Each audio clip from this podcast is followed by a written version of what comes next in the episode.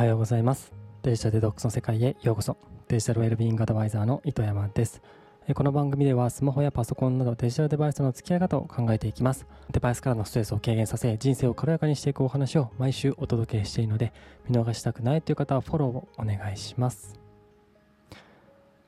はい、えー、糸山最近ですねあのユニクロの服に統一しよう。っていうので、えっと、ユニクロ以外の服をですね、え、捨てたりとか売ったりとか、え、しております。うん、でそうやり始めたきっかけっていうのもありまして、えっと、それが、えっと、もう自分が持っているものを統一させた方が管理も楽だし、えっと、購入する時、新しく買う時に迷いをなくすことができるなって思ったんですね。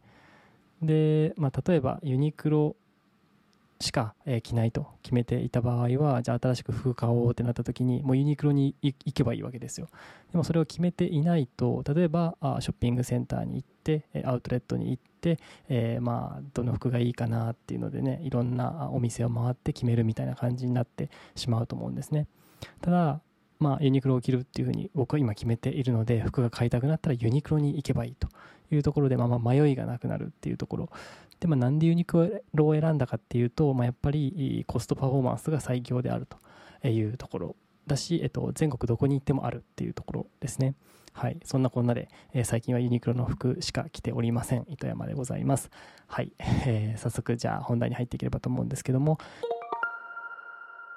えー、デジタルデトックスの心構えというテーマで、えー、今回お話ししてみようと思っております。はい。心構え。まあ、マインドセットですね。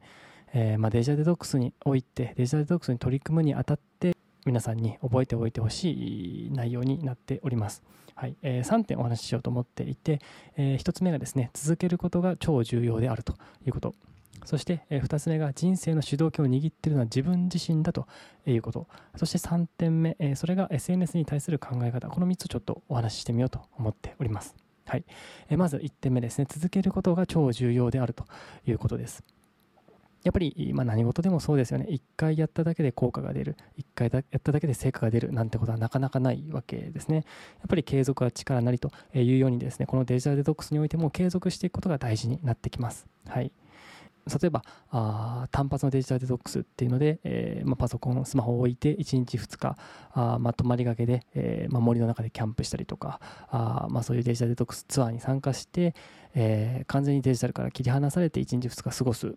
っていうことを1回やっただけでですね、えー、あなたの人生が大きく変わることこれはないと思うんですね、まあ、そこでの気づきがきっかけで、えデジタルデトックスを本気でやろうと思っただったりとかっていうふうに、まあ、一つ何かのきっかけになるかもしれないんですけどもそれでそれだけで人生が変わるなんてことはないと思います。やっぱり日常の生活に戻っていくとすぐ眼性疲労が出てくると思いますし、えー、すぐに、えーまあ、脳疲労だったりとかして思考が回らなくなったりとかあやっぱり姿勢が悪くなって、まあ、腰痛だったりとかあ首肩こりこういったものになると思います。なのでやっぱり継続していっていただきたいわけなんですね。で、えー、まあ、そのですねデジタルデトックスを継続していくコツをちょっとお伝えをしようと思います、えー、それはですね、え代わりの行動を用意するということになります、まあ、スマホを触らないと、ま、パソコンを触らないタブレットを触らないと決めていてもスマホを、え触らないことによって浮いた時間っていうのが暇になってしまって結果スマホを触ってしまうみたいなことって、えー、まあ、あると思います。スマホの時間を少なくするということはその分新しく時間が生まれるということになりますので、まあ、このスマホを使わない時間で何をするのかっていうのを先に決めておくことが大事になります。まあ、例えばですけれども、スマホを使わない時間はストレッチをしようだったりとか、ゆっくり読書をしようだったりとか、ゆっくりと今までのことを振り返って、今後どういうことをやっていくのかっていうふうな計画を立てようとか、まあ、そういった形でですね、スマホを、デジタルデバイスを使わない時間に何をするのかっていうのを決めておくことが大事になります。えー、そして、えー、次にお伝えしておきたいのは、えーと、自分の人生の主導権を握っているのはもちろん自分あなた自身であるということこれをですね強く強く頭の中に入れといていただきたいと思います。はい、えー、たまに思いませんかね？あれ？気づいたらスマホ触ってたみたいなこと。これって自分の意識とは関係なくもうスマホを触っているっていう状態ですよね。これって怖くないですか？あなたの人生あなたの時間っていうのがスマホに操られると操られてると、えー、いうふうに言っても過言ではないと思います。はい、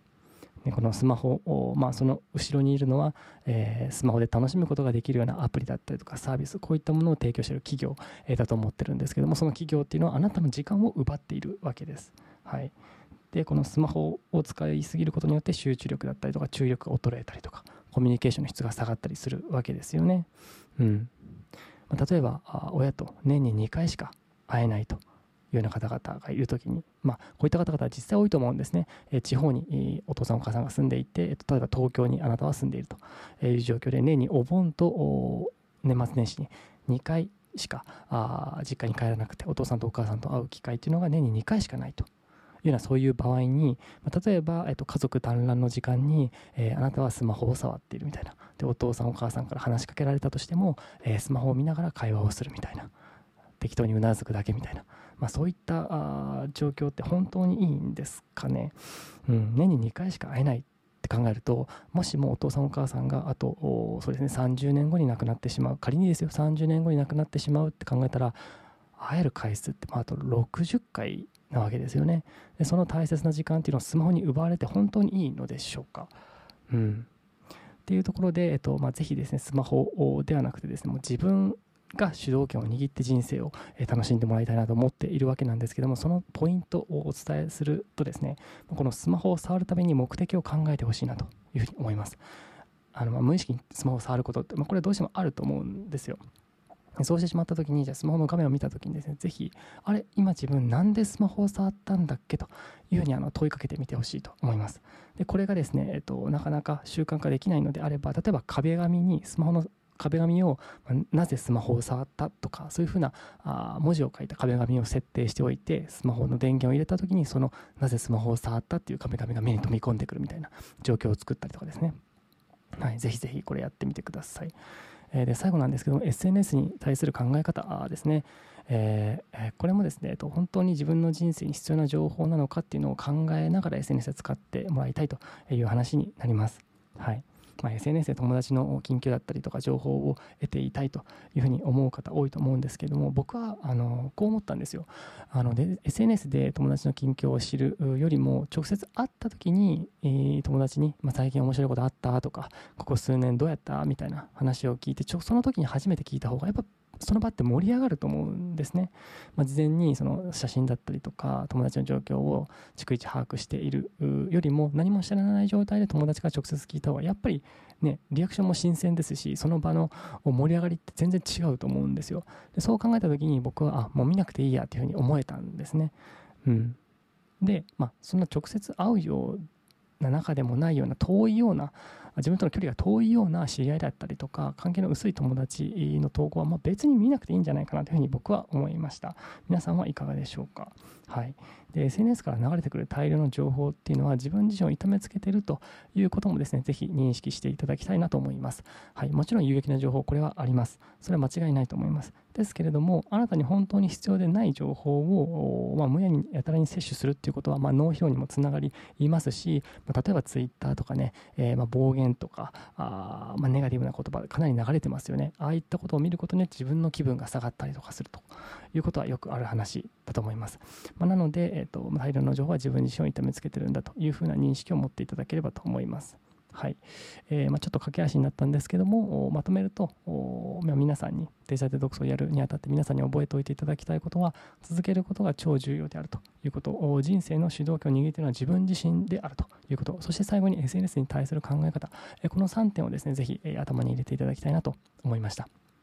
はいでまあ、最後になんですけれども、まあ、これ再三お伝えしているんですがデジタルデトックスっていうのは、まあ、完全にデジタルデバイスから切り離して過ごすことこれだけをデジタルデトックスというふうに言っているわけではございません。まあ、日々生活する中でデジタルデバイスから自分に降りかかってくるストレスを軽減させる、これもデジタルデトックスというふうに僕はお伝えをさせていただいているので、まあ、気軽に取り組むことができると思います。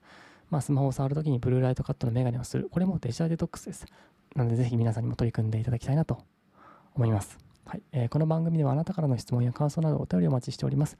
番組詳細欄にあるお便りフォームからお寄せください。ユーデミに期間限定で無料無料のデジタルデトックス講座も出しているので、気になる方は覗いてみてください。各種リンクはこの下の説明欄に掲載しています。それでは今日はこの辺でまた来週会いましょう。